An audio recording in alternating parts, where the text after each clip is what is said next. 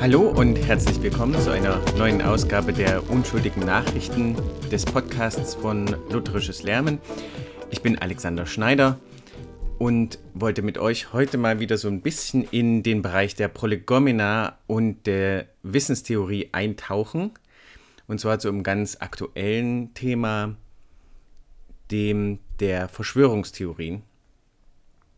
Ähm, es ist in aller Munde derzeit. Wir haben Demos, vor allem in Deutschland, die sich damit beschäftigen und es wird auch relativ viel Raum in den Medien für, für solche Interpretationsansätze gegeben. Unsere Frage oder meine Frage ist jetzt, wie gehen wir am besten damit um? Wie verstehen wir das Ganze überhaupt? Wie können wir unserem Nächsten, der solche Überzeugungen hat, am besten und liebevollsten und sinnvollsten begegnen? Und was können wir grundlegend wissenstheoretisch dazu sagen? Also arbeiten wir uns mal durch ein paar Punkte. Punkt 1. Der Unterschied zwischen Theorien und Axiomen.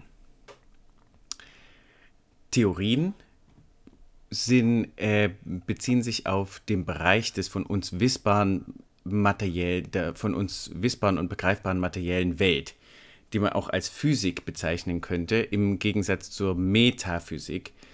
Die Metaphysik beschäftigt sich mit dem, äh, bezüglich dessen sich in letzter, äh, letzter Nachweis grundsätzlich nie treffen lässt, in letzter logischer Nachweis, und dem, was sich unserer Erfahrung entzieht, beziehungsweise nur äh, indirekt auf unsere Erfahrung einwirkt.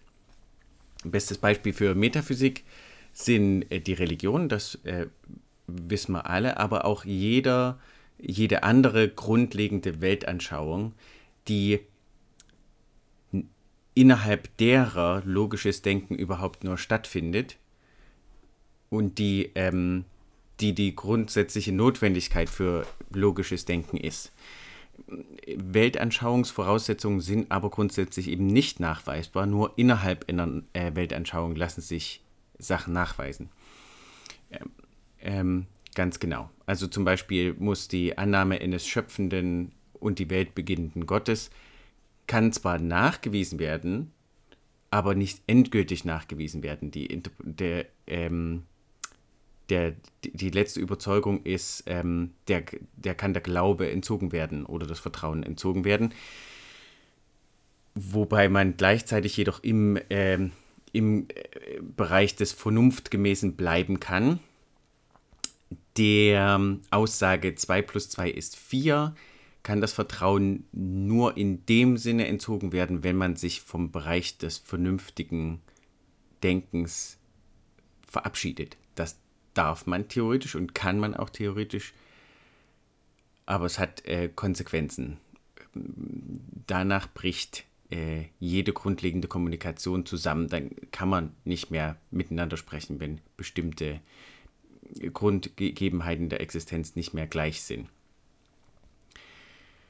Innerhalb also der Physik gibt es äh, die Theorien, das heißt Theorien über Zusammenhänge, die man aufstellen kann und die man danach nachweist, indem man die Datenlage erweitert oder forscht oder sowas indem man sie nachweist oder widerlegt.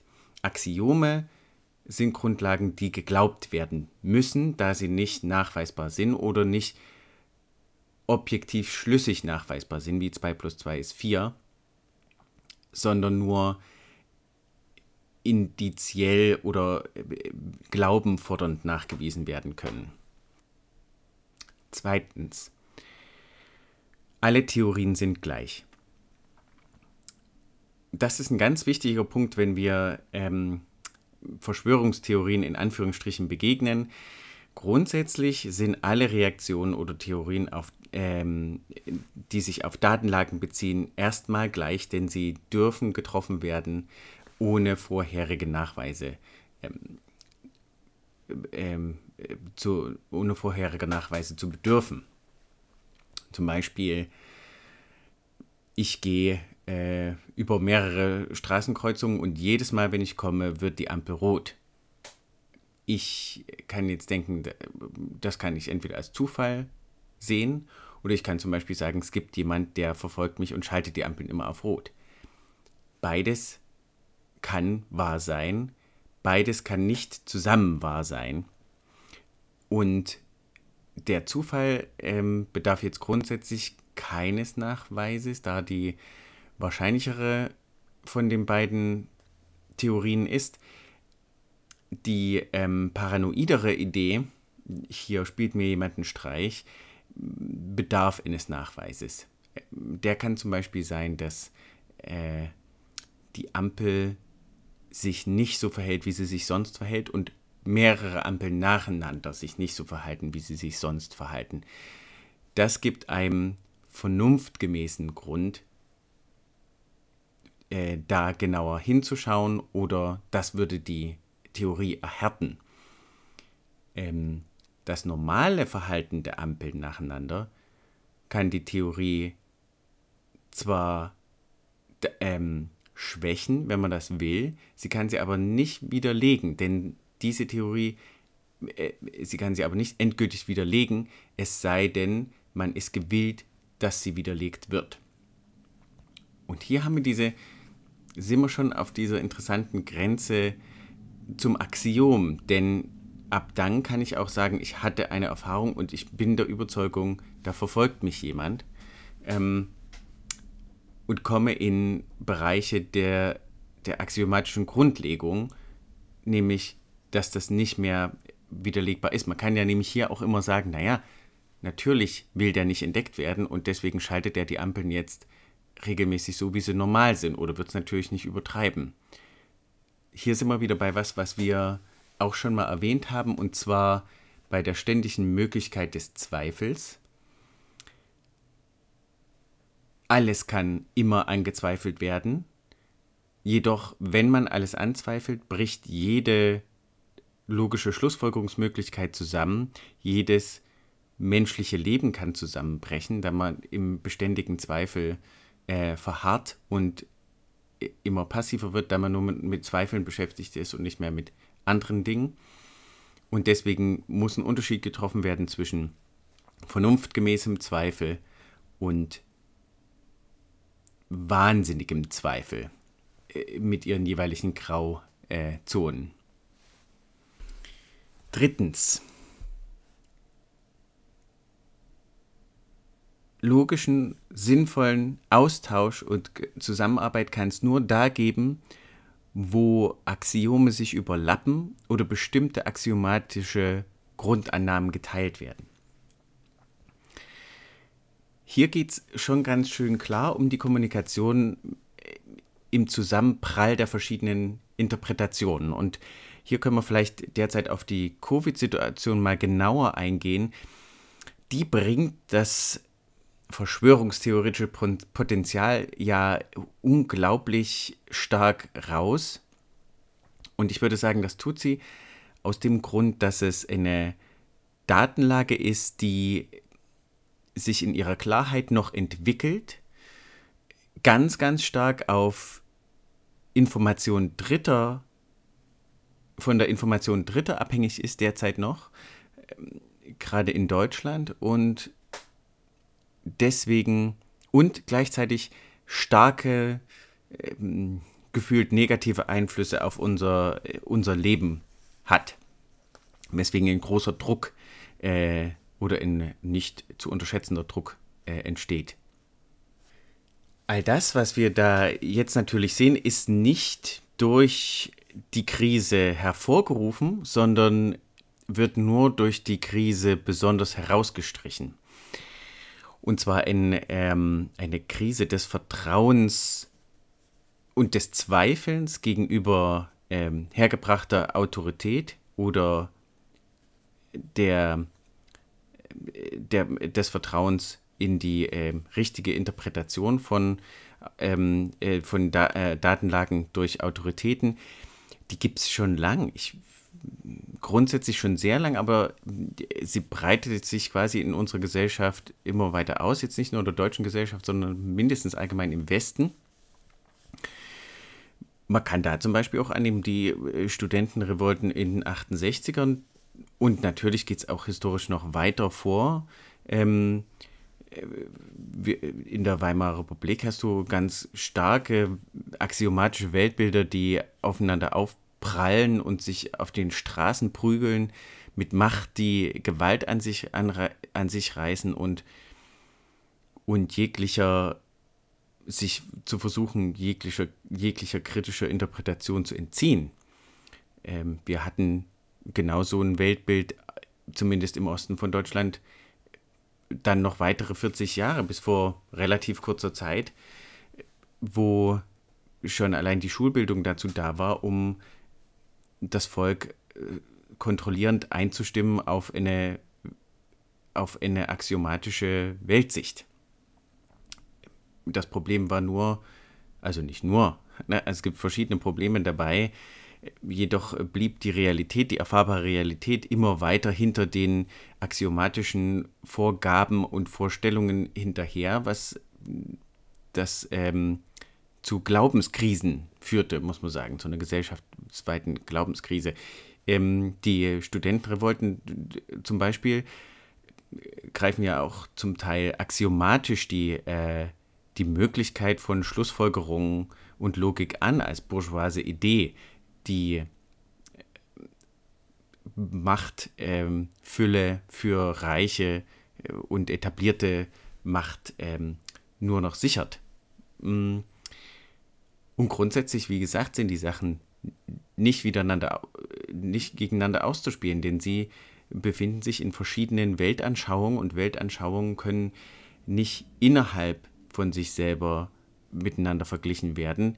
Da ähm, bedeuten Worte verschiedene Sachen. Da kann äh, jedes Wort einer Person durch äh, schon allein ihre Herkunft oder ihr, ihr Einkommen, ihren äh, Besitz, ihre Bildung, ihren äh, anderen Glaubensinhalt komplett ähm, entkräftet sein. Äh, über Weltanschauung kann man nur auf der Metaebene, in dem Sinne, reden, indem man sich auf einen Punkt zurückzieht, der nicht innerhalb der Weltanschauung ist, sondern versucht, die, die Daten, auf die man trifft, ähm, zu vergleichen. Oder zumindest indem man äh, den Kampf gegeneinander, die Negativinterpretation äh, des Gegenüber versucht aufzugeben. Aber auch dieser äh, Ort, dieser theoretische Ort, des Rückzugs muss ein geteilter sein und der in der Überzeugung besteht, dass logische Schlüsse getroffen werden können und diese Schlüsse dann ähm, Theorien bestärken oder widerlegen. Das ist eine Überzeugung, die man teilen muss. Ähm, und äh, bestimmte metaphysische Aussagen lassen sich auf diese Art äh, nicht prüfen oder nur bedingt prüfen. Und deswegen sind sie äh, Teil der Metaphysis und axiomatisch, ganz richtig. Genau, aber wenn man diese Sache, äh, diese Überzeugung nicht teilt, logische Schlüsse, ähm, dann kann man nicht zusammen sprechen. Und ein weiterer Punkt ist, äh, wenn man das Vertrauen in ähm, Informationsquellen nicht teilt, dann ist es auch sehr schwierig weiter zu reden, weil auch diese axiomatisch stehen. Und das ist nicht bedingungsloses Vertrauen in der Art, sondern im Endeffekt, wenn wir genauer hinschauen, ist es ein, ein ähm, Unterschied der Maßstäbe, wie lang und in welcher Weise Vertrauen gegeben werden sollte.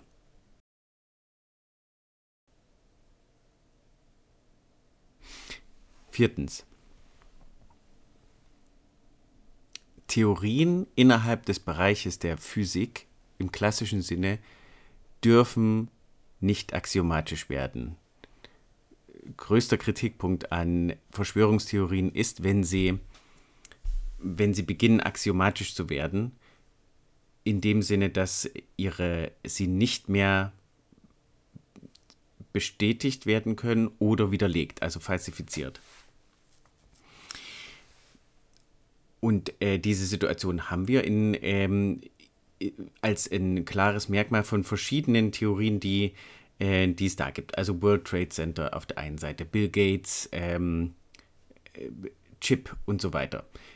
All äh, diese Sachen haben äh, eine, äh, die, die ähnliche Grundlage, dass man sie nicht endgültig widerlegen kann. Selbst ein Schreiben von Bill Gates, dass das überhaupt nicht seine Absicht wäre, würde sich sehr gut als Beweis machen, denn warum sollte Bill Gates nicht lügen?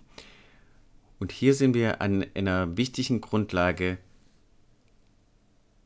für unser gesamtes Forschen und Denken, nämlich die, wenn es äh, bezüglich Informationsquellen eben, wie wir gesagt haben, das Vertrauen in Informationsquellen ist ähm, ganz ähm, äh, notwendig, da ähm, Lüge da sein kann, Fehlinformation da sein kann. Es geht ja nicht immer nur um unabsichtliche, sondern auch um absichtliche Falschmeldungen. Ja, und ähm, wenn man hier kein, nicht denselben Maßstab teilt, dann gibt es einen axiomatischen Unterschied zwischen den verschiedenen Anschauungen. Und da haben wir die wichtige Konsequenz in der Kommunikation, dass wir hier wissen müssen, wir kommen grundsätzlich nicht zusammen, wenn wir nicht über Vertrauensebenen reden können. Das heißt also im jetzt noch zum letzten Punkt, Punkt 5.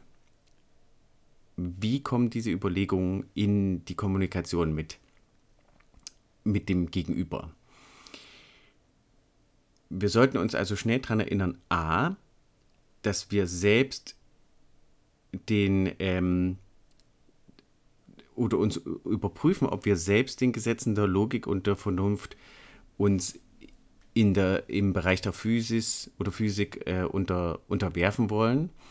Das heißt zum Beispiel auch, äh, dass wir keine Totschlag- oder äh, Totschlagargumente nutzen sollen und auch keine äh, Fehlargumentationen nutzen sollen, wie zum Beispiel Strohmann und verschiedene andere Sachen. Das sollte unsere erste Frage sein.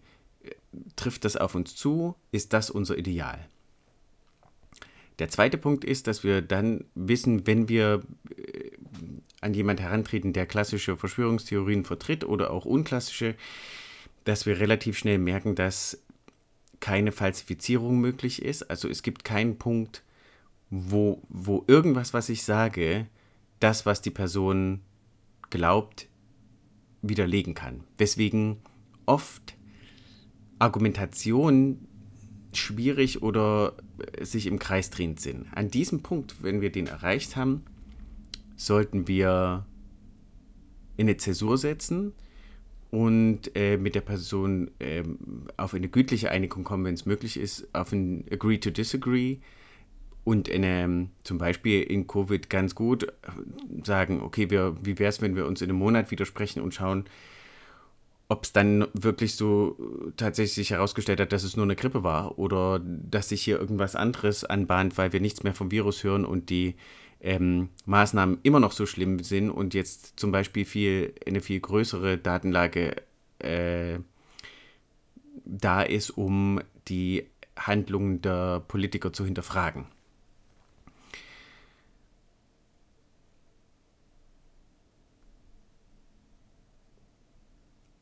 Also einerseits in Agree to Disagree könnte unser Ziel sein.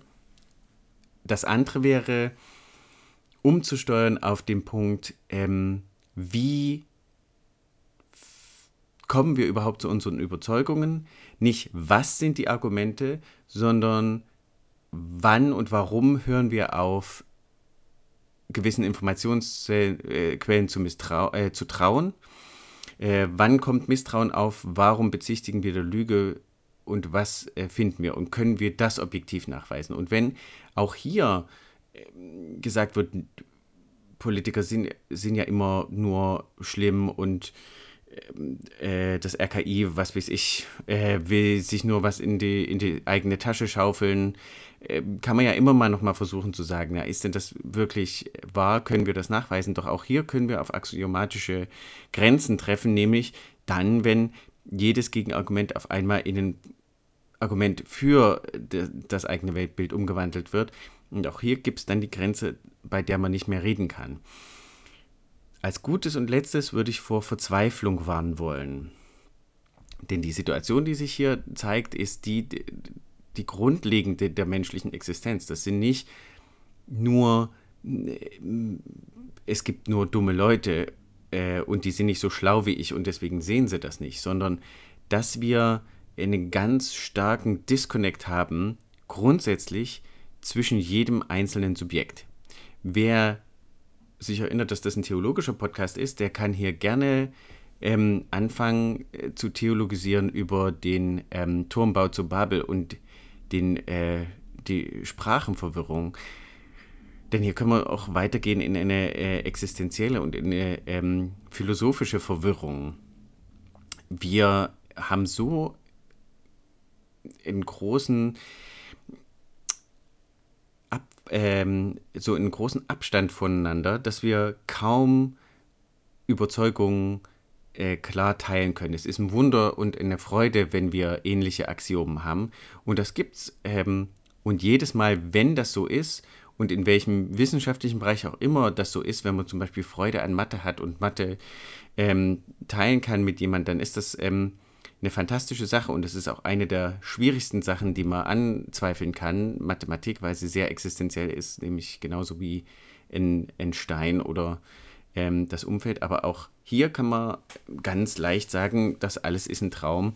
Es gibt auch andere Träume, ich weiß nicht, äh, wie ich so sein kann. Oder sagen, ähm, die Konzentration auf Mathe ist ähm, eine äh, bourgeoise Verschwörung, die dich davon abhält, dich mit dem tatsächlichen Leiden deines Nächsten zu beschäftigen, für das du kämpfen solltest, äh, um ähm, äh, den, die, der Geschichte zu helfen, ähm, äh, tatsächliche Gerechtigkeit äh, zu bringen, um jetzt mal ein linkes Thema zu nehmen.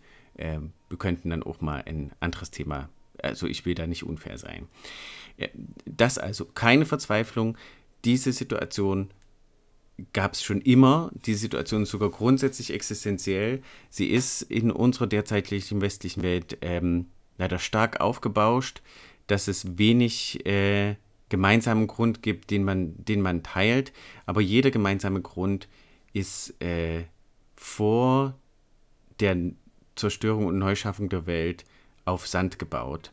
Äh, ist die letzte theologische Aussage, die ich heute in diesem Podcast treffen will. Und ähm, ich hoffe, euch hier so ein bisschen was mitgegeben zu haben und äh, freue mich über Rückmeldungen, äh, freue mich über die äh, größere Hörerzeit, die wir jetzt hatten, weil alle Leute zu Hause sind und wünsche euch erstmal alles Gute und ähm, bis bald.